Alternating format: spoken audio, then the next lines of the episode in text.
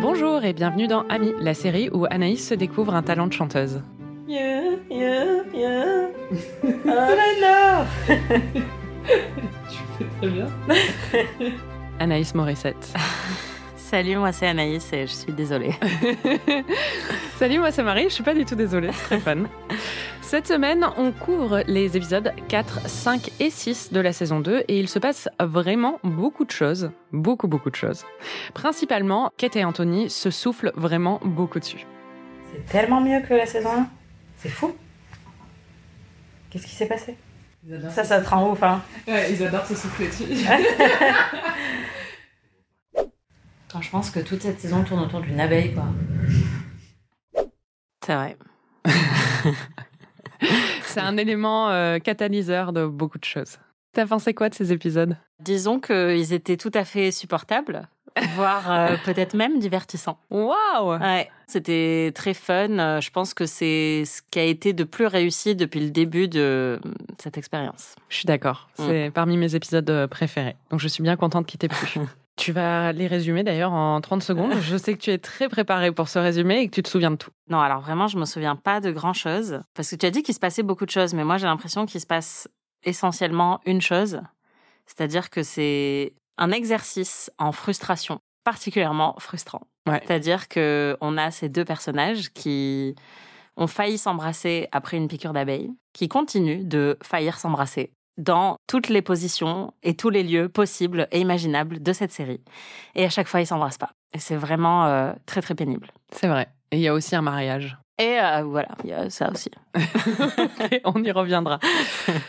Bon, même si tu as bien plus aimé ces épisodes, la série joue encore pas mal avec ta patience. Il y a eu quelques moments pendant le, le visionnage où c'était compliqué. Quelques moments, ouais. Vas-y, j'ai décroché là. On fait que ça Attendre. J'en peux plus d'attendre.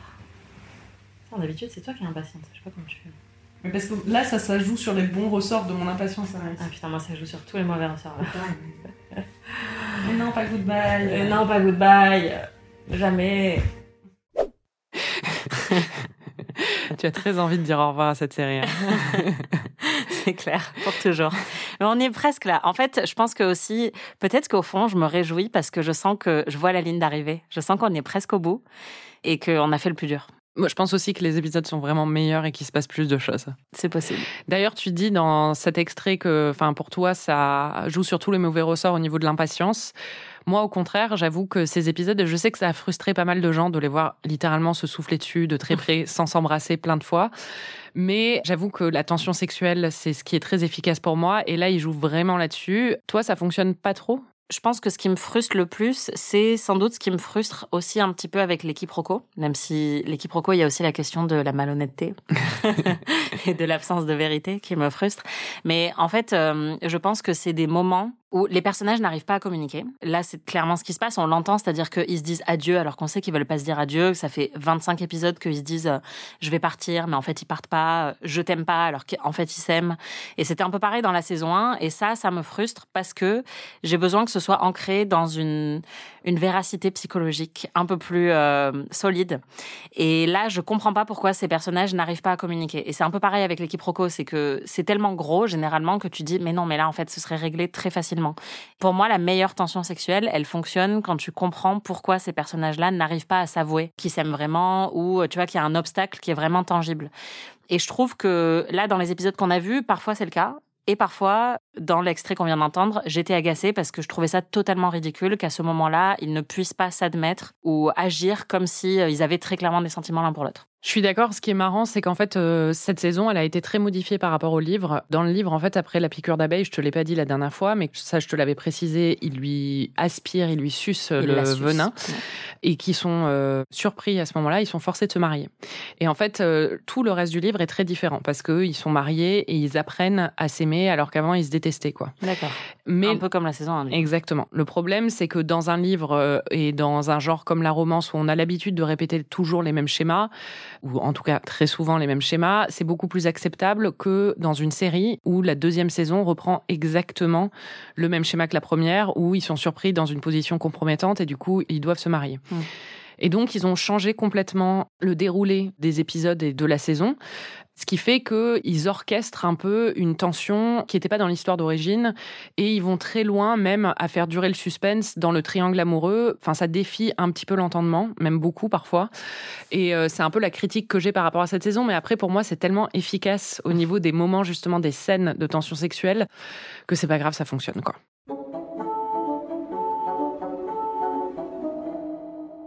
Tu as eu un message pour la série euh, que je voulais juste aborder avant de rentrer dans le, dans le vif du sujet parce que c'est un message idéologique. From the very first moment, your father and I were drawn together. It is a very powerful thing to meet someone and feel that you know them in a way unlike any other. Ça n'existe pas. Arrêtez de vendre des mensonges comme ça. C'est vrai, c'est faux. Bah oui. Même quand t'as une bonne alchimie, c'est. Ça te fait beaucoup rire, ça. Je suis d'accord avec toi idéologiquement. Enfin, c'est toujours le problème. On va pas rentrer dans ce débat, mais ça m'a fait beaucoup rire en tout cas que, que tu dises ça euh, à ce moment-là parce que c'est vrai que c'est pas c'est le gros problème idéologique de ce genre de livre, quoi. Oui, et là, dans la série, en fait, il y a un discours tellement fort sur le vrai amour versus le mariage de d'arrangement. Oui. Et je comprends, c'est très bien, et c'est vrai que bah, ça va à l'encontre de, des codes qu'on connaît de cette époque, tout ça. Du coup, ils en font un peu des caisses dans ce sens-là, parce que pour que ce soit le vrai amour, il faudrait aussi que ce soit le vrai amour dès les premières secondes. Alors que je veux bien que c'est pas non plus hyper romantique de se dire je vais épouser quelqu'un que j'aime pas ou qui m'attire pas, et puis peut-être qu'au bout de 40 ans, je commencerai à avoir de l'affection pour lui. Non, ça c'est pas cool. Mais oui, ça m'énerve cette hypocrisie-là. Il y avait un autre point que je voulais aborder avant de passer aux détails de l'intrigue, c'est que tu m'as posé la question plusieurs fois. Les deux sœurs s'appellent Didi et Bonne. Se Edu- surnomme. Oui, se surnomment. Edwina surnomme euh, Kate Didi et Kate surnomme Edwina Bonne. Et tu me demandais d'où ça venait. Bah, surtout que c'est comme si moi, tu me surnommais euh, Popo, alors que je m'appelle Anaïs. tu vois, c'est genre, j'étais là, que, quel est le lien? Bah alors j'ai demandé à une amie qui est indienne si en hindi ça voulait dire quelque chose et elle m'a dit que en bengalais en fait Didi veut dire sœur et Bonne veut dire petite sœur. Donc elle s'appelle grande sœur et petite sœur et euh, c'est assez répandu d'utiliser ces marques de respect aussi dans la famille, dans une fratrie. Donc euh, ça vient de là et c'est un autre euh, clin d'œil justement à leurs origines que la série a voulu faire et moi je trouve ça assez bien et ça caractérise bien leur relation aussi dans ces moments-là quoi. Ouais.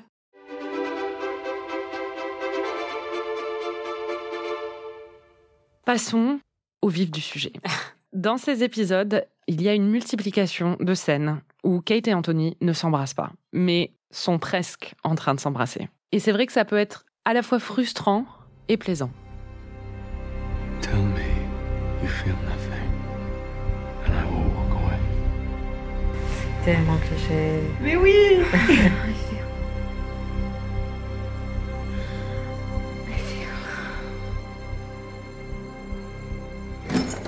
Oh là là. I'm so sorry. Daphne. Ça, ça fait trois fois là. hein. Enfin, meuf, t'es pas au bout de tes peines en fait. c'est les JO du cock blocking là. Le bisou, le bisou. Toujours pas, putain. C'est un peu le thème de ces épisodes quand même. I should see the wedding should take place. Bah c'est bien, au moins ils font durer le suspense Bah mieux ouais, je que dans la saison 1 quoi. Enfin, embrassez-vous, je vous en supplie. Ah. Ils vont nous la faire combien de fois en fait? L'épisode commence, euh, l'épisode 4 commence. Edwina est inquiète parce qu'il ne l'a pas demandé en mariage. Kate est torturée parce qu'elle a eu ce moment autour de la piqûre d'abeille. Edwina est persuadée qu'en fait, si Anthony ne l'a pas demandé en mariage, c'est parce qu'il ne s'entend pas bien avec Kate. Et donc, elle dit à Kate, vas-y, il faut que tu deviennes euh, méga pote avec lui, quoi, que tu passes plein de temps avec lui. Pauvre innocente. Ouais, elle est vraiment con. Et du coup, elle les pousse à aller faire euh, une partie de chasse ensemble, parce qu'il y a une partie de chasse qui est organisée sur euh, le domaine. Belle métaphore. Exactement. Et il y a un moment lors de cette partie de chasse où, euh, bah, des cris. Vas-y. Kate enjambe une branche. Un tronc. Un tronc. Et c'est vrai, de circonférence euh, large. Euh, et à cette occasion, elle soulève sa jupe. Plus que nécessaire. Ouais. Bien plus que nécessaire. Genre, elle la soulève vraiment jusqu'à, L'entrejambe. voilà, jusqu'à un endroit où même Britney Spears trouverait que c'est un peu limite. Euh, et donc, on voit son espèce de porte-jartel en satin bleu pétard accroché à sa cuisse. Et là, forcément, Anthony, comme nous, se dit Waouh, waouh, waouh. Oh Bah dis donc, madame. Il est troublé. Bah évidemment. J'ai jamais vu une cuisse de sa Bah c'est une jolie cuisse, hein.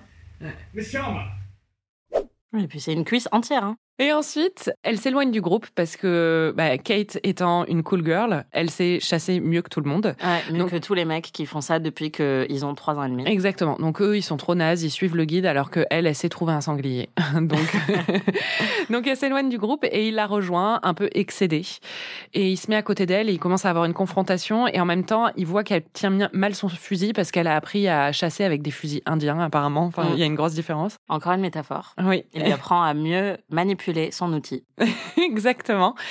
Et pour ça, il l'entoure de ses bras et il lui souffle dessus. Et on espère qu'il s'est lavé les dents. C'est ridicule à quel point cette scène a été efficace pour moi à l'époque. Mon dieu. Et vraiment, c'est vrai. Pourquoi elle a été si efficace? Bah, je sais pas, il y a un rapprochement, quoi. En fait, Non, vraiment, il t'en faut tellement peu, quoi. Mais oui, mais en fait, c'est marrant, c'est malgré moi parce que je vois que c'est cliché, mais vraiment, j'ai un sourire. On dirait qu'on m'a mis un cintre dans la bouche, comme dirait Rachel. et euh, je suis gaga devant ces scènes, en fait. Ouais, pour moi, euh, c'est pas celle qui a été le plus efficace. Il y en a d'autres euh, qu'on va passer en revue que j'ai trouvé bien. Celle-là, ouais, pour moi, j'avoue que c'était très euh, générique, quoi. J'avais tellement l'impression de l'avoir déjà vu que. Oui, mais c'est comme quand euh, le mec apprend à tenir une batte de baseball à la meuf ou lui apprend à tenir un. C'est dans Oui, toutes bah, les. chiant. Oui. Enfin, moi, j'aime pas. Bah, moi, j'aime bien parce que c'est un peu genre, je prends une excuse pour te toucher, tu vois. Je pense que c'est peut-être. euh, J'essaye de trouver euh, une explication là, mais je me dis que c'est peut-être parce que euh, je suis trop féministe, tu vois. oui, bah, en même temps, c'est vrai que c'est pénible d'avoir un mec qui mansplain un truc. Oui, je pense que si tu le renversais, par exemple, ça me plairait beaucoup plus. Si Oui, tu oui. renversais les, les genres dans ce genre de scène. Ça aurait été pas mal, là.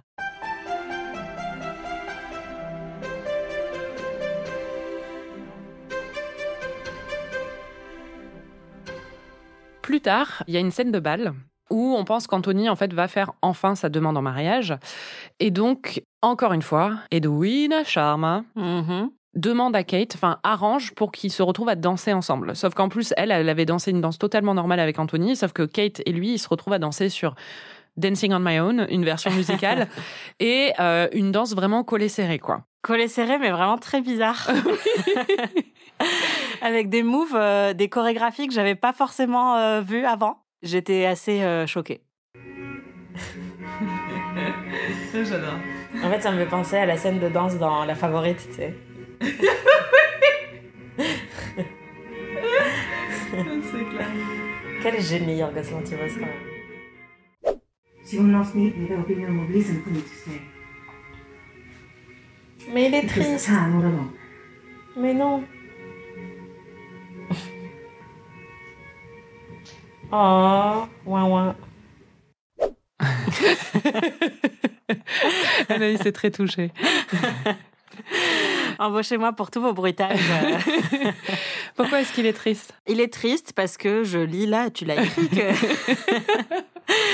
que Kate lui dit qu'elle compte rentrer en Inde après le mariage de sa sœur. Et encore une fois, voilà, on sait très bien que ça ne va pas être le cas, mais lui, il est hyper triste parce qu'il se dit Oh non, je l'aime tellement cette femme et elle va partir très très loin. L'Inde, c'est loin, je la verrai plus jamais alors que je l'aime. Et en même temps, il veut pas se l'admettre à lui-même. C'est ça le truc, c'est qu'il est sur le point de demander sa sœur en mariage, mais Bah il oui. se dit, euh, il a une réaction un peu épidermique. Je t'explique un peu pourquoi c'est euh.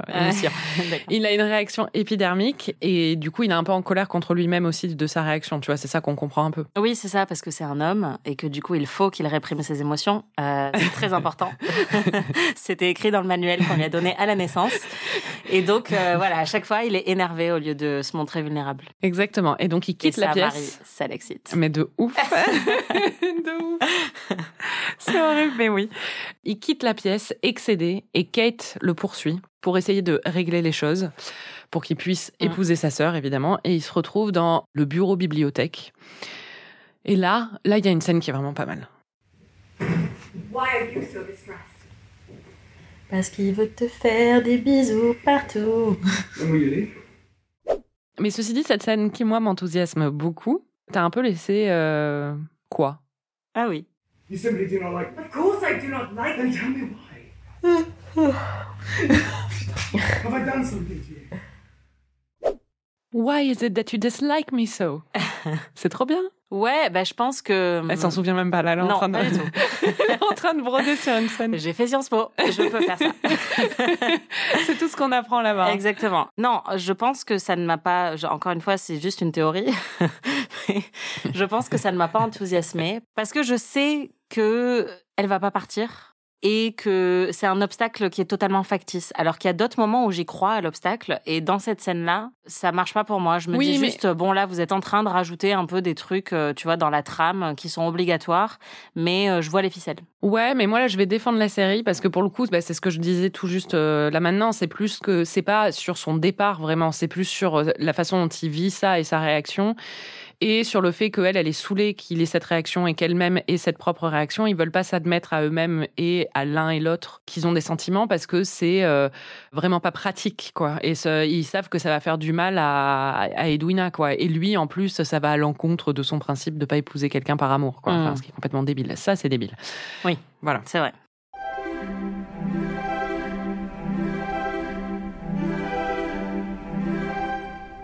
Dans plusieurs de ces scènes de rapprochement, il y en a vraiment beaucoup dans ces épisodes et c'est ça qui les ponctue et qui les rend euh, vraiment euh, assez fun à regarder. Il y a énormément de références à Orgueil et Préjugés, aux différentes adaptations d'Orgueil et Préjugés. À l'époque, j'avais fait plein de stories sur Instagram pour montrer un peu les parallèles. J'avais eu plein de réponses hyper enthousiastes. Euh, mais déjà... I have friends, I definitely have friends. Euh, Connasse. Bravo. Bah, c'est toi, mon ami. Hein. Euh, Moi, je sais pas ce que ça- certainement pas réagi à ces stories, mais non, c'est vrai. Il y a d'abord une scène où, en fait, euh, ils se recroisent parce que, oui, Anthony, après la scène de la bibliothèque, ils s'embrassent presque à ce moment-là. Donc là, il devrait se dire bon, bah, c'est bon, je suis amoureux d'elle, il faut que j'arrête. Non, son truc à lui, c'est de se dire, euh, bah, je suis amoureux d'elle, donc il faut surtout pas que je l'épouse, donc il faut vraiment que j'épouse sa sœur. Donc le lendemain, il demande sa sœur en mariage, on va y revenir, mais il se recroise en fait après à Londres à nouveau et il passe à côté d'elle très vite. Elle se tient debout, elle est en train de s'éventer et tout ça, et au moment où il passe à côté d'elle, leurs mains sont comme aimantées l'une vers l'autre en fait. Et je sais que tu n'avais pas aimé le moment de la main dans la première saison qui était assez factice. Là, c'est aussi très clairement inspiré du moment de la main très connue de Monsieur Darcy dans Orgueil Préjugé, la version euh, dont on a parlé dans Ami, euh, la version de Joe Wright avec Keira Knightley. Et il y a eu plein d'autres trucs avec la main dans euh, Reviens-moi aussi. Il y a une scène avec la main. Maintenant, c'est devenu un peu un trope du genre de montrer des émotions à travers la main parce que c'est censé être quelque chose qui est euh, assez pudique et euh, adapté à l'époque, mais en même temps qui révèle les émotions les plus profondes du, du personnage. Et là, ça fonctionne quand même très bien dans cette scène. En tout cas, ça t'a fait réagir. Ça, ça marche bien. c'est bien, ça c'est très bien. T'as trouvé ça bien, j'imagine, vu que tu le dis dans l'extrait? Oui, oui, j'ai trouvé ça très bien. En fait, le côté où ils ont juste le petit doigt qui se touche comme ça, enfin pour moi, il y a un truc euh, qui est à la fois ce que tu décris où ils sont aimantés l'un vers l'autre. Moi, je l'ai aussi perçu comme un signe de complicité entre les deux. De, on est en train de hum, confirmer qu'il y a une complicité entre nous, mais qu'on peut pas aller plus loin que ça. Ce qui est un truc qui, pour le coup, peut arriver dans la vraie vie, c'est-à-dire que autant les mains aimantées, j'ai pas souvent vu ça. Autant quand t'as eu un petit truc, un petit flirt avec quelqu'un et que tu vois, tu lui, tu lui frôles très légèrement la main en soirée, mais tu sais que tu vois, c'est juste ça. Bah, pour moi, c'est quelque chose auquel je suis beaucoup plus réactive en fait. C'est marrant parce que je crois pas que leurs mains se touchent en fait, mais euh, du coup c'est pour ça presque. que oui, on a l'impression, enfin c'est aussi ça, c'est-à-dire que la mise en scène et le montage font qu'on a l'impression qu'ils se sont frôlés, oui. alors que l'autre euh, dans la saison 1 c'était un plan fixe large où on voyait juste les deux mains qui se rapprochent là. Oui, ça. bah oui, non, mais en plus là c'est rapide, il est en train d'avancer, donc il y a vraiment un truc. euh, Il y a du mouvement dans la oui, scène. c'est ça. Et c'est vraiment, il y a un truc où tu as vraiment l'impression qu'elles sont aimantées, même si, bon, dans la réalité, c'est pas comme ça que ça fonctionne, mais t'as ils vraiment cette pas impression. encore été vaccinés contre le coronavirus. Ah oui, laissez-moi. J'étais là, quoi? Désolée, je ne suis pas assez familière avec les théories du complot. Et il y a une deuxième scène qui est une très grosse référence, très clairement, à une autre adaptation d'Orgueil et Préjugés, qui est l'adaptation de 95 de la BBC, où Mr. Darcy est incarné par Colin Firth, qui a été le grand rôle qu'il a révélé. Et il y a une scène qui est devenue culte, qui n'est pas du tout dans le livre, où en fait euh, Darcy euh, a fait un plongeon dans le lac de sa demeure et euh, sort avec euh, la chemise encore humide, mais pas non plus transparente comme c'est le cas dans Bridgerton. Et euh, à ce moment-là, Elizabeth Bennet le croise. Donc c'est en même temps très chaste, mais un moment où elle est censée, elle voit quelque chose de lui qu'elle n'est pas censée voir. Donc c'était très émoustillant dans l'adaptation de la BBC de 95, hein, vu le genre. Mais là, c'est dans une scène au bord d'un lac où en fait Anthony tombe avec quelqu'un d'autre dans, dans le lac avec un autre mec. C'est à la fois très efficace et euh, Pas assez. pas assez. Oh, ça c'est bien. Ça, tu trouves ça bien? Pourquoi tu trouves ça bien? Bah parce qu'il s'impose face à l'autre, il est en train de montrer qu'il a un intérêt pour elle, quoi. Et en plus, il se touche, c'est bien. Oh, oh, oh, oh le chien, ils ont tapé le chien Allez À poil, à poil. Ouf. Yes, please. Ouais, elle va l'épouser, elle. Mamma mia. C'est tout? Non mais ils savent pas ce qu'ils ont. Ils ont de l'or en barre dans les mains et c'est tout ce qu'ils font. Et est-ce qu'on peut s'assurer que le pauvre chien va bien quand même? Parce qu'il s'est pris un énorme coup de pied dans le ventre C'est vrai. Il va bien, t'inquiète. Non mais attends, ils t'ont fait un screenshot et tout, ils te mettent ça sur le truc et c'est juste ça la scène My apologies, I quite forgotten. T'as l'air tellement excédé. C'est un grand 8 d'émotion. Ah ouais là vraiment, euh, c'est on est parti en voyage là. c'est ça. On a eu toutes les, tout le spectre des émotions. Tu veux expliquer ce qui se passe? Alors, ils sont en activité barque. Euh, et donc, il y a un mec très moche qui est en train de draguer Kate. Donc, le mec très moche et Kate sont dans la barque. Et à ce moment-là, Anthony arrive et il coupe le passage au mec très moche pour aider Kate à sortir de la barque. En gros, il lui coupe un peu la priorité. Il Ouais, dit parce non, qu'en plus, il était excusez-moi. hyper jaloux. Il euh, les regardait de loin, il fulminé, quoi. Voilà. Et donc ça, j'ai bien aimé, c'est la réaction qu'on entend au début parce que il est un peu en train de s'affirmer face à celui qui est très clairement son rival. Sauf qu'en même temps, ce que j'aime bien, c'est qu'il le fait de manière euh, très ouverte, alors qu'il n'est pas du tout censé. euh, Oui, oui, on sent qu'il peut voilà. pas s'en empêcher, quoi. voilà, il n'est pas censé montrer qu'il ressent vraiment une attirance pour elle euh, et une jalousie envers ce mec-là. Et donc, il veut aider Kate à sortir de la barque, sauf que il y a un je sais plus trop comment, et lui et le mec finissent par tomber tous les deux dans l'étang. Tu sais plus comment Il trébuche sur le chien. Oh, oui, c'est ça. c'est horrible. Il y a un gros plan sur le pied d'un des deux mecs en train de dégommer le chien. Non, oui. Il y a même un petit bruitage, mais c'est horrible.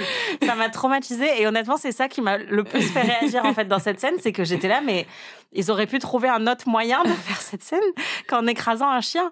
C'est horrible. Il bouscule le chien, mais le chien bouge pas. hein. Le chien, tu sens qu'il est bien sur ses pattes quand même. Ah ouais, je sais pas, moi j'ai l'impression que c'était bien fait dégommer quand même. Et donc du coup, ils tombent tous les deux dans l'eau, les deux mecs. Et là, évidemment, on est ravis puisque on va pouvoir voir Anthony mouillé. Et effectivement, c'est très réussi, mais c'est trop court, surtout que, comme on l'entend aussi, je fais vraiment une analyse de texte de tout cet extrait qu'on vient d'entendre. Depuis le début, je vois que c'est la vignette de la série sur Netflix, Oui, bah de ouais. la saison 2. Donc, euh, et je t'avais dit même, un comme Orgueil et Préjugé, tu te souviens, cette œuvre que je connais très bien. Euh, parce que c'est un peu la scène que tout le monde connaît de la série de la BBC. Et donc, forcément, bah, je l'attendais énormément, cette scène. Je me disais, ça va être hyper sexy, ça va être un peu un moment, un tournant de la série. Et ça passe tellement vite que, en gros, bah, il est mouillé, il est dans l'eau. Donc là, l'excitation monte, on est contente. Et puis, en fait, bah, il remonte sur le ponton et voilà, c'est fini. Et j'ai trouvé que c'était un peu court. En même temps, si tu veux du réalisme, il allait pas faire des longueurs devant elle, quoi. Non, c'est sûr, mais on aurait pu avoir un petit ralenti, un petit. Oui, pas. ou même il aurait pu remonter sur le ponton et on le suit après et on voit ses fesses, par exemple. Ah, c'est ça, c'est ça. Il y a plein, euh, embauchez-nous, vraiment. Il y a plein de choses qui étaient possibles de faire et qui n'ont pas été faites. C'est vrai, Voilà. je suis d'accord. Il y a eu un autre moment où c'était un peu un grand 8, moi un grand 8, un petit 8, mais t'as vraiment des moments d'ambivalence dans cette série. Il y a une scène de dîner où en fait c'est les grands-parents, plus d'Edwina que de Kate, c'est les parents en fait de Lady Mary, qui viennent euh, déjeuner, dîner plutôt, chez Lady Dunbury après l'annonce du mariage entre Edwina et Anthony. Et t'étais un peu ambivalente au début. Me. Free to raise my daughters far from your constant judgment and craven demands that they should chase wealth and titles above all else. Yes! But You are a fine one to talk. You speak of scorning riches, and yet you have come crawling back to snatch at our fortune. Lady Dunbury is right. I want Perhaps we should- nothing from you. Oh, you may not, but your daughter certainly does. Bon, après, c'est pas un enjeu qui me. qui me captive particulièrement. ouais. Marry a man of good English breeding to inherit. Ah, ça va être trop bien! Alors je pense que t'es un peu en, en conflit avec toi-même. sur cette série, Anaïs. Il faut que tu acceptes qu'en fait, ça t'enthousiasme. Il faut que tu acceptes que j'ai des humeurs très changeantes, Marie. Là, c'est en l'espace de 15 secondes dans la même scène. À l'intérieur de moi, c'est trop plusieurs Anaïs qui luttent sans cesse l'une contre l'autre.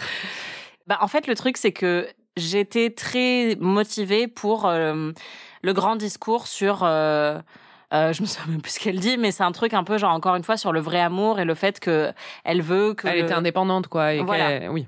Elle a pris choisi, choix. voilà, qu'elle a choisi euh, un mari euh, pas du tout pour ses titres, mais parce qu'elle l'aimait vraiment.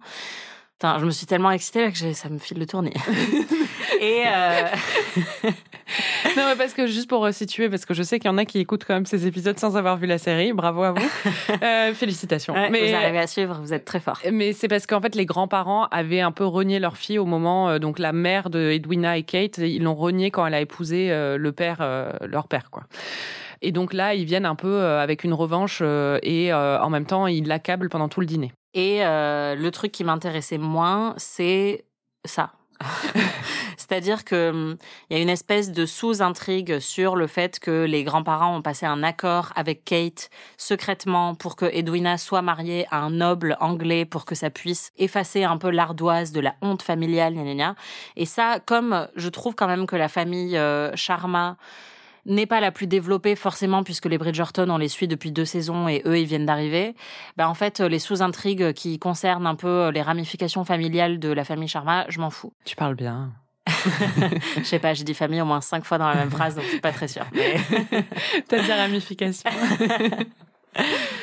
Oui, après, c'est plus une excuse pour des bons moments. Et d'ailleurs, il y a un excellent moment où Anthony, qui en a marre euh, d'entendre, qui est présent à ce dîner et qui en a marre d'entendre les grands-parents bitcher sur euh, les deux filles, sur Edwina et Kate, et je pense surtout sur Kate, parce qu'ils la dénigrent vraiment beaucoup, parce que c'est pas leur, leur petite fille euh, légitime. Ouais, mais sur les deux et c'est ça que je trouve Oui, bien, oui. c'est qu'il défend les Il deux. défend vraiment les deux et en fait, euh, il se lance dans un, une sorte de monologue où il prend leur défense, quoi.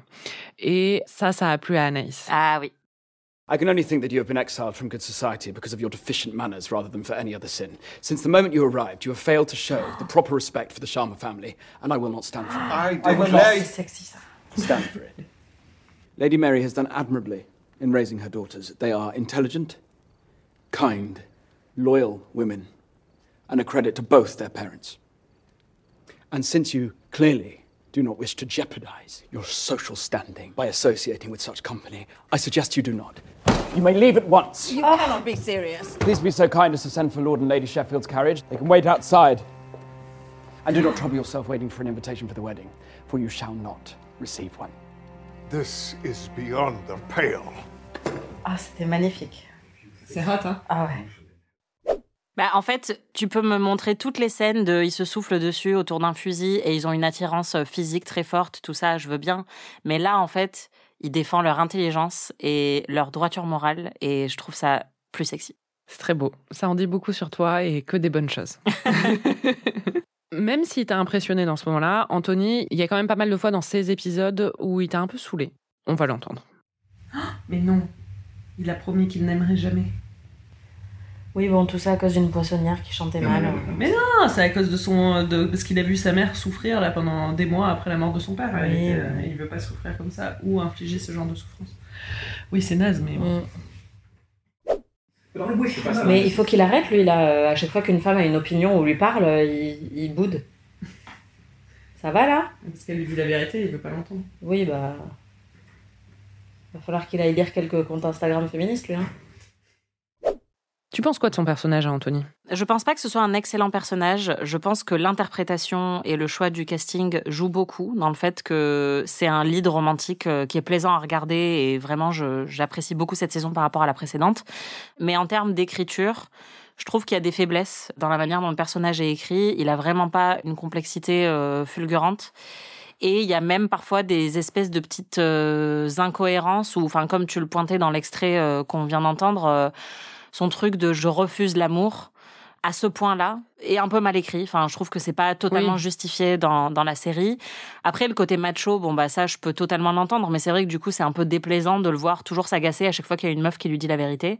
Parce que c'est sa mère, sa sœur, Kate, euh, enfin, vraiment toutes les meufs autour de lui. euh, il exprime souvent une certaine impatience et parfois une certaine euh, condescendance envers elle que je trouve agaçante, mais il a tellement de charme en fait cet acteur que ça passe malgré tout. Ouais, je suis d'accord. Et euh, je pense que sur le côté, euh, le raisonnement sur euh, il veut pas euh, se marier par amour, le raisonnement qui fonctionne pas sur le long terme, c'est aussi dans le changement de narration du livre à la série où ils ont gardé le même raisonnement initial, c'est-à-dire il veut pas se marier par amour et tout ça.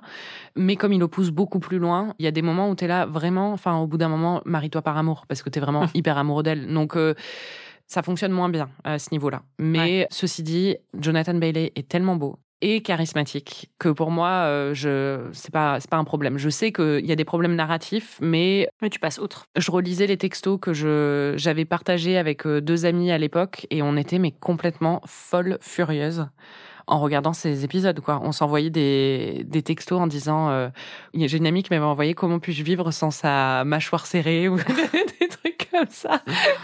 Ça va trop loin. Voilà, mais en tout cas, il arrive à provoquer un effet quand même sur euh, Sur euh, toi. sur moi, mais pas que sur moi, sur euh, au moins deux autres amis, mais sur plein de, enfin sur, je pense plein de spectatrices et peut-être aussi des spectateurs, parce qu'il a beaucoup de charme et heureusement que c'est lui qui joue. Enfin, si ça avait été un acteur euh, de l'acabit de Roger Jean Page qui avait joué ce rôle-là, ce serait vraiment euh, D'ailleurs, j'en profite pour euh, saluer mon amie Elena qui m'a écrit quand elle a vu ce qu'on disait sur le duc dans la saison 1 et qui était outrée. Vraiment très choquée par euh, notre appréciation du duc. Elle m'a dit il a un charisme électrique, tu te prends une décharge à chaque fois qu'il te regarde. Deux points d'exclamation. Elle- Elle parlait du duc. Hein. ouais, agree to disagree. hein. Ouais. Mais il y a plein de gens, il y a plein de gens qui pensent ça, mais euh, c'est, il est juste beau quoi. Voilà, mais bon, au moins, euh, je voulais exprimer son opinion. euh, Qui est une opinion de beaucoup de gens, donc Voilà. c'est bien de, de donner un peu la parole.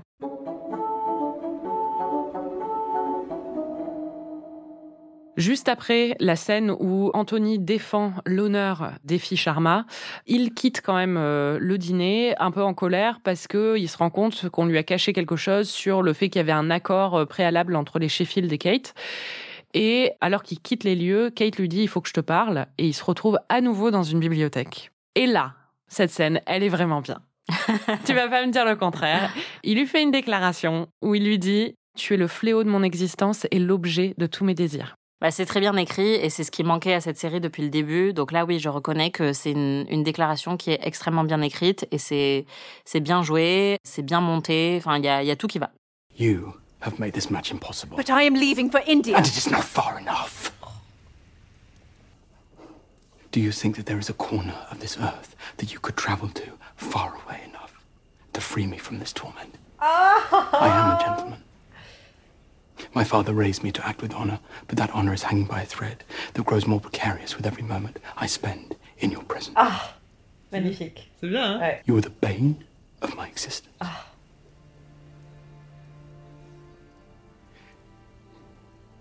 And the object of all my desires. Yes. Night and day, I dream of you. Cette saison, elle tourne beaucoup autour du triangle amoureux et ces épisodes vraiment beaucoup autour du triangle amoureux parce qu'on l'a dit, à la fin de l'épisode 4, Anthony, malgré tous les signaux très évidents qui lui indiquent qu'il n'est pas amoureux d'Edwina mais qu'il est un peu fou de sa sœur, décide de la demander en mariage. Et donc on se dirige inexorablement vers une cérémonie de mariage entre Edwina et Anthony. On sait très bien que ça va être un désastre. Et dès la demande en mariage, t'étais un peu en panique. Oh non. Il va demander en mariage euh, Edwina. Non.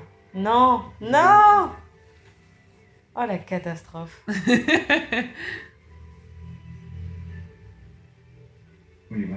Oh. Aïe aïe aïe.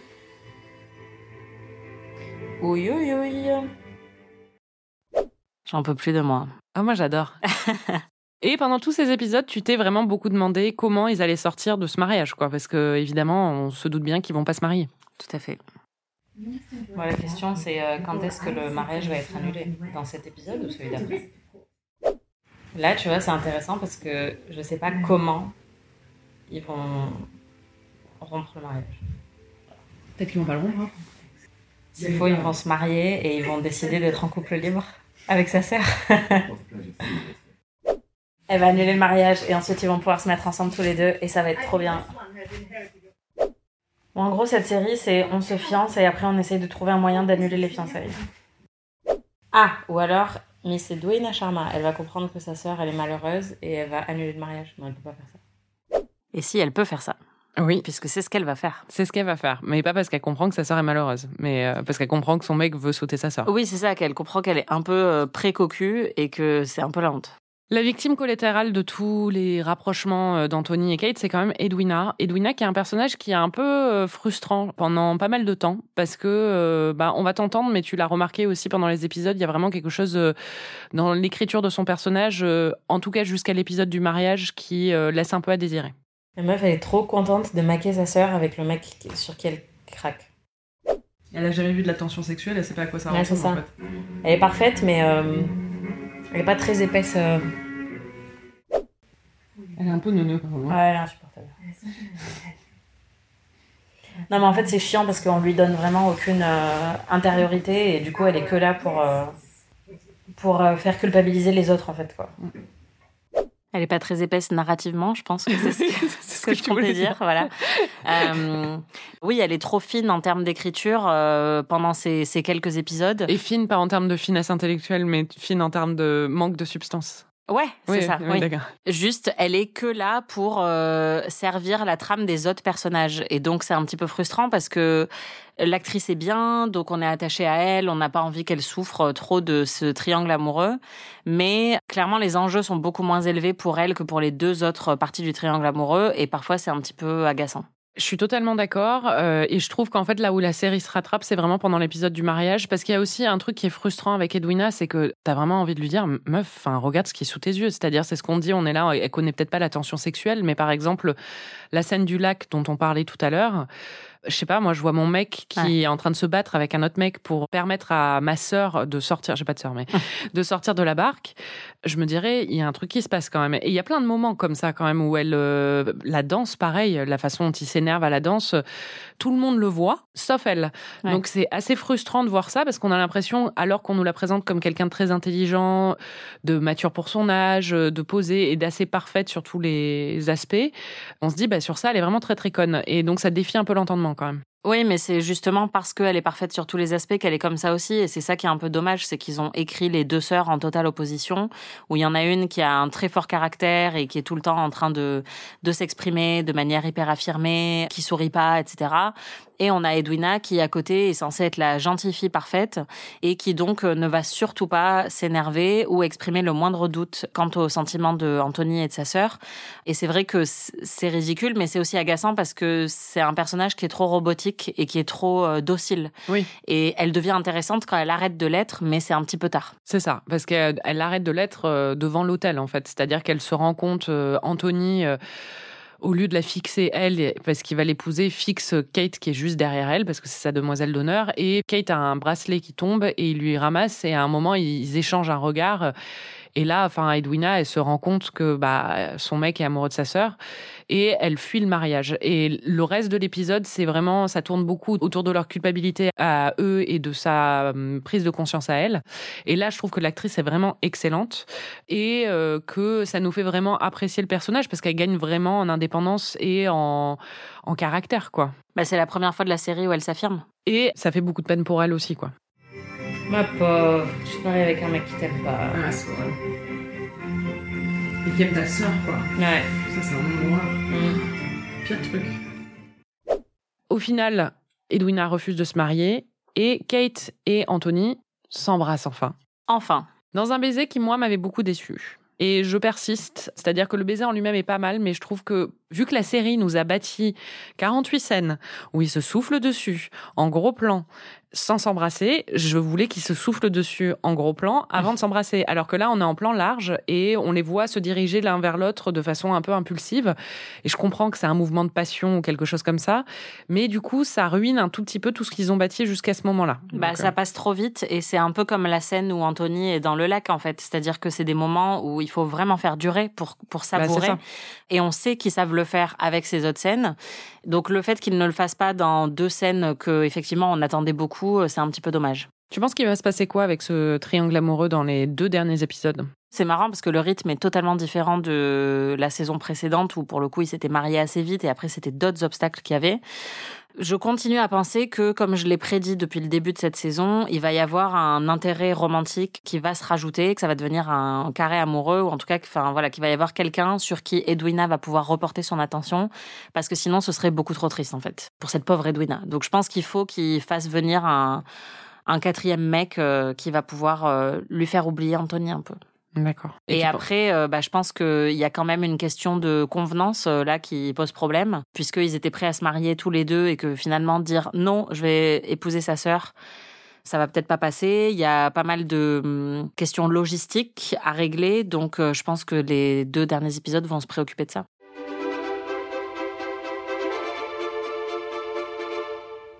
L'autre grande source de divertissement de ces épisodes, peut-être ta plus grande source de divertissement pour toi, ce sont les Featheringtons, que tu aimes toujours autant. Je les adore. Franchement, elle est trop fun cette famille. C'est tous des manipulateurs ou des idiots ou les deux.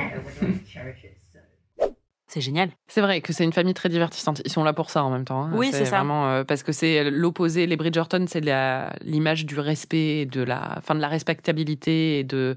Ils sont tous beaux. Et de la chiantitude. Voilà. Et les Featherington, c'est euh, le mauvais goût et, euh, et la manipulation. Bah surtout que voilà, là, en fait, ils ont des manigances qui sont très divertissantes par rapport à leur intrigue de la saison 1, qui était autour de Marina qui était enceinte, et donc qui plombait totalement euh, l'histoire. Là, c'est assez fun parce qu'on s'en fout un peu des enjeux. Alors, les enjeux sont très importants pour eux, mais euh, pour nous, c'est très divertissant. Tu veux raconter ce que fait Lady euh, Featherington? Parce que donc il y a le Lord Featherington, le coquinou, hein, que tu aimes beaucoup. Oui, le Euh, cousin. le cousin qui est arrivé et on avait vu dans les épisodes précédents qu'il avait commencé à draguer euh, Cressida, qui est un peu une meuf horrible, Oui. mais très riche.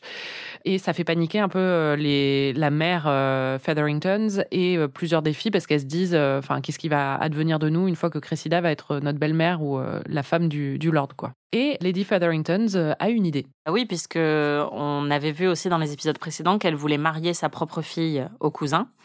Et elle se rend compte que bah, ça va être un peu galère. Et elle finit par... Bah, en fait, elle utilise le seul move visiblement qui existe dans les livres Bridgerton. C'est-à-dire qu'elle s'arrange pour que sa fille et le cousin coquinou se retrouvent tous les deux seuls dans une pièce. Donc elle dit à sa fille, va te poser là-bas. Et ensuite, elle dit au mec, il y a quelqu'un qui vous cherche là-bas dans cette salle, allez-y. Et ensuite, elle ramène toutes les commères De, la quoi. ville Bridgerton, voilà. Euh, De Bridgertown, toutes les commères avec elle en disant oh bah tiens si on allait se balader dans ce coin. Et puis évidemment ils tombent tous sur les deux qui sont en train de se parler. Et elle fait oh quoi? Mais comment? Mais quel scandale! Maintenant que vous avez été tous les deux seuls dans une pièce vous êtes obligés de vous marier puisque Apparemment, c'est la seule et unique règle qui existe dans cet univers. Et donc là, toutes les commères disent ah bah oui oui, c'est ça la convenance, il faut absolument faire ça. Et Lady Featherington a très bien réussi son coup you must see the orangery. The scent of the dressing is absolutely unbeatable. Elle est géniale. Machiavélique. Sauf que Sauf que on comprend que le cousin, en fait, il a pas du tout de fortune parce qu'il a menti. Il a des mines aux États-Unis, mais euh, apparemment il y a rien dedans. Elles sont pourries ces mines. Et du coup, il espérait se marier avec euh, Cressida parce que ça lui aurait permis d'assurer une fortune pour lui et pour les Featherington. Donc même sans se marier avec euh, une des Featherington, il aurait pu au moins euh, les aider à survivre. Et donc il dit ça à la mère Featherington après toute cette histoire. Et donc là, ils se rendent compte qu'il vaut mieux qu'ils opèrent tous les deux en étant honnêtes et en étant machiavéliques ensemble, plutôt que chacun de leur côté. Et donc, euh, moi, j'étais ravie. Ouais, et ils décident de manipuler euh, toute l'aristocratie locale pour les arnaquer. En fait, elle l'encourage à arnaquer la- l'aristocratie locale et à leur, à leur dire d'investir dans ses mines à lui, alors qu'il sait très bien que c'est bidon. C'est trop bien. Et il y a une petite tension qui naît quand même entre les deux. Et ça, ça t'a beaucoup, beaucoup plu. Ouais. J'espère qu'ils vont tomber amoureux. Ah, maintenant, il se marie avec sa fille. Ils vont tomber amoureux quand même. Pas trop amoureux. Ouh, j'adore. Bah ouais, Real recognize Real. Hein. Ah ils bah se sont oui. rendus compte qu'ils étaient tous les deux scammers et du coup, ils sont trop contents. c'est clair. Mais n'oublions pas que, enfin, il y a une tension sexuelle donc qui naît vraiment entre eux. hein. La série est très claire là-dessus, euh, mais il est censé épouser donc euh, sa propre fille à elle, quoi. Ouais, j'adore. En fait, c'est vraiment c'est la version tordue de ce qui se passe dans l'intrigue principale. Oui, c'est ça. Et euh, ça me plaît beaucoup.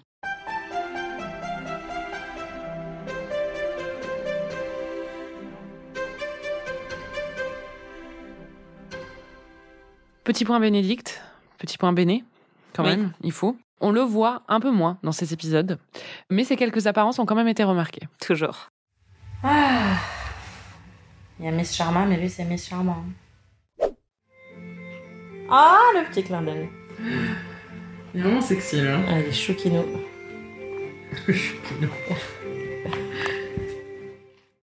Bah, il est chouki et il est coquinou. Donc, il est chouquinou. Qu'est-ce qui se passe avec Bénédicte dans ces épisodes? Bah, il va étudier aux Beaux-Arts et découvre encore plus de femmes nues qu'il en avait déjà découvert dans les épisodes précédents, notamment une qui est en fait une mannequin qui pose euh, pour être euh, peinte, donc qui pose nue, mais elle fait ça pour pouvoir bénéficier des cours gratuitement puisqu'elle n'a pas le droit, j'en parlais euh, dans les épisodes précédents, elle n'a pas le droit d'assister aux cours parce que c'est une femme et donc en fait c'est une artiste et donc forcément bah ça Bénédicte il adore. Ouais, et elle lui demande en fait de poser nu pour elle. Donc euh, Bénédicte se déshabille pour poser nu, et ensuite on a le droit à une scène de sexe euh, où ils sont tous les deux très beaux. Voilà. Oh C'est Béné? Ça va, hein, il est... Ah oui, ça va très bien, oui. Ça va parfaitement bien. Putain, elle aussi. hein. Ils l'ont... Elle est en CGI ou quoi? C'est pas possible d'être aussi bien foutue. J'avais oublié. Mais ça me revient maintenant. Euh, Héloïse aussi a le droit à une euh, petite romance. Oui, pour le coup, beaucoup moins charnel et beaucoup plus intellectuel. Ouais, mais ça t'a plu aussi le côté euh, intellectuel justement? Elle rencontre en fait un. Elle l'avait déjà rencontré dans les épisodes précédents, mais là euh, leur euh, relation se poursuit. Euh, J'avais prédit. En même temps, bon, un mec hyper mignon. chaque fois qu'on parle de mes prédictions, tu peux arrêter de dire bon, en même temps, euh, Non, mais- c'était trop basique. Excuse-moi, il y a un mec hyper mignon qui arrive bien dans sûr. son champ de vision et d'un coup, elle va évidemment euh, partager des choses avec lui. C'est un mec qui travaille dans l'imprimerie et qui écrit aussi des pamphlets politiques. Et elle le retrouve dans une, euh, un espèce de, hum, j'allais dire un séminaire, mais non, dans une, euh, une espèce de manif féministe. Et puis après, il se retrouve à nouveau, elle lui fait une petite déclaration, c'est assez cute. Elle va croiser machin truc. Ah, trop bien. Sexy. C'est comme euh, Royal Affair. Ah oui. La séduction par la pensée. C'est ce qu'il y a de mieux. Tu penses qu'il va se passer quoi? Bah, je pense que si la prochaine saison est dédiée à Penn et Colin et qu'ils font une saison par euh, personnage de la famille Bridgerton, j'imagine qu'ils peuvent pas trop développer euh, cette tension-là maintenant, puisqu'il faudrait, enfin, il y aurait à un moment une saison sur Héloïse. C'était Ami. Merci Anaïs. Merci Marie. Vous pouvez retrouver tous les épisodes d'Ami sur Slate Audio ou votre plateforme de podcast préférée. La semaine prochaine, on regarde les deux derniers épisodes. Enfin, fini, enfin. fin. Euh, Les deux derniers épisodes de Bridgerton. En tout cas, les deux derniers épisodes de la saison 2, parce qu'une saison 3 va bientôt sortir et peut-être que Youpi on reviendra Mhm. pour la regarder. N'hésitez pas à regarder la série en même temps que nous, elle est disponible sur Netflix et à partager vos impressions sur les réseaux sociaux. Et vous pouvez aussi écouter notre autre podcast PIC TV où on analyse l'actualité des séries. Si vous avez aimé cet épisode, vous pouvez nous laisser 5 étoiles et un petit commentaire ou vous pouvez nous hyper auprès de tous vos amis. On se retrouve la semaine prochaine pour de nouvelles aventures. Salut Ami est un podcast d'Anaïs Bordage et Marie Telling, produit par Slate Podcast. Direction éditoriale Christophe Caron. Production éditoriale, prise de son et réalisation Aurélie Rodriguez. Musique Victor Benamou. On l'a compris, tu as exploré tes talents de, de chanteuse. Oui. À de nombreuses reprises pendant ces épisodes.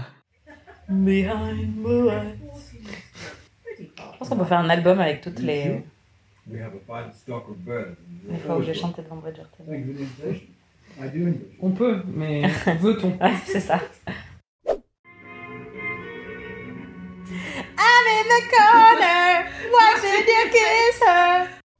Là, vous avez exactement ce qui s'est produit le soir de mes 31 ans avec Marie. J'en souviens très bien, on a Ah bon hurlé cette chanson. Oui, en fait, le soir de tous mes anniversaires. 31 ou, euh, ou 30 ans? Aussi 30, D'accord.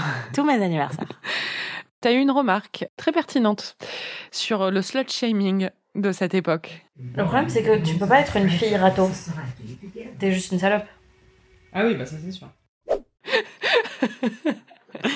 Alors vraiment, toutes mes excuses. Euh, je, je ne cautionne pas du tout l'emploi de ce terme. Mais c'est vrai que c'est assez Bah, bien résumé quand même. C'est comme, c'est comme ça que la société le perçoit, en tout Voilà. cas. C'est ça que tu voulais dire, Ouais, évidemment. Tout à fait. Il y a un petit caméo d'un, d'un de nos personnages de série préférés de tous les temps. Oui, bah c'est aussi la raison pour laquelle j'ai chanté Behind Blue Eyes. C'est parce que on a Anthony Stewart Head qui joue Rupert Giles dans Buffy, Mm. qu'on aime beaucoup et qui a un moment très choukinou dans Buffy où il euh, chante Behind Blue Eyes. Et où on se rend compte que Giles n'est pas qu'un bibliothécaire hyper cool, Oui. c'est aussi un homme. Un homme sexy. Voilà.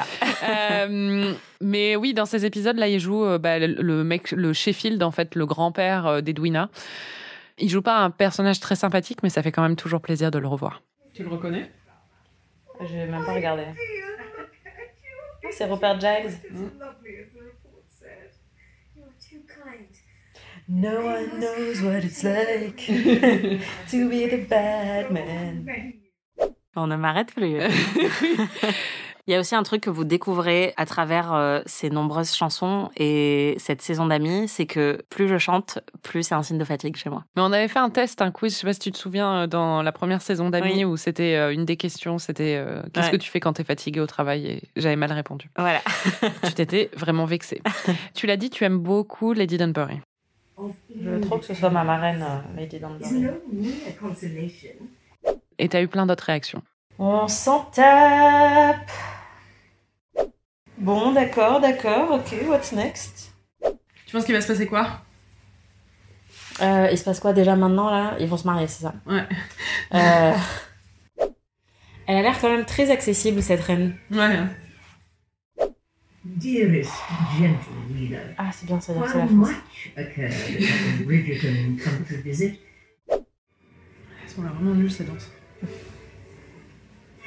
C'est clair, putain. Ta vie, c'est ça quoi. Faire des pirouettes. Et chasser des. T'es tellement une Héloïse, toi.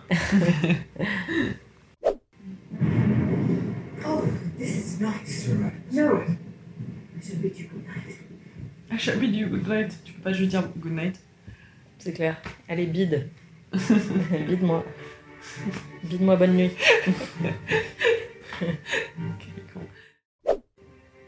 Oh, c'est la cata. J'adore les mariages qui se passent mal. Et tu vas bailler longtemps comme ça je suis désolée, je suis fatiguée. C'est dès que je dis Bridgerton, c'est- un effet narcoleptique sur moi, quoi. Elle est encore en train de bailler, j'en reviens pas. Meuf dort en fait. J'essaye, j'essaye vraiment, de toutes mes forces. Pense à Bridgerton quand tu vas au lit et peut-être que ça fonctionnera. C'est clair, putain, nouvelle astuce.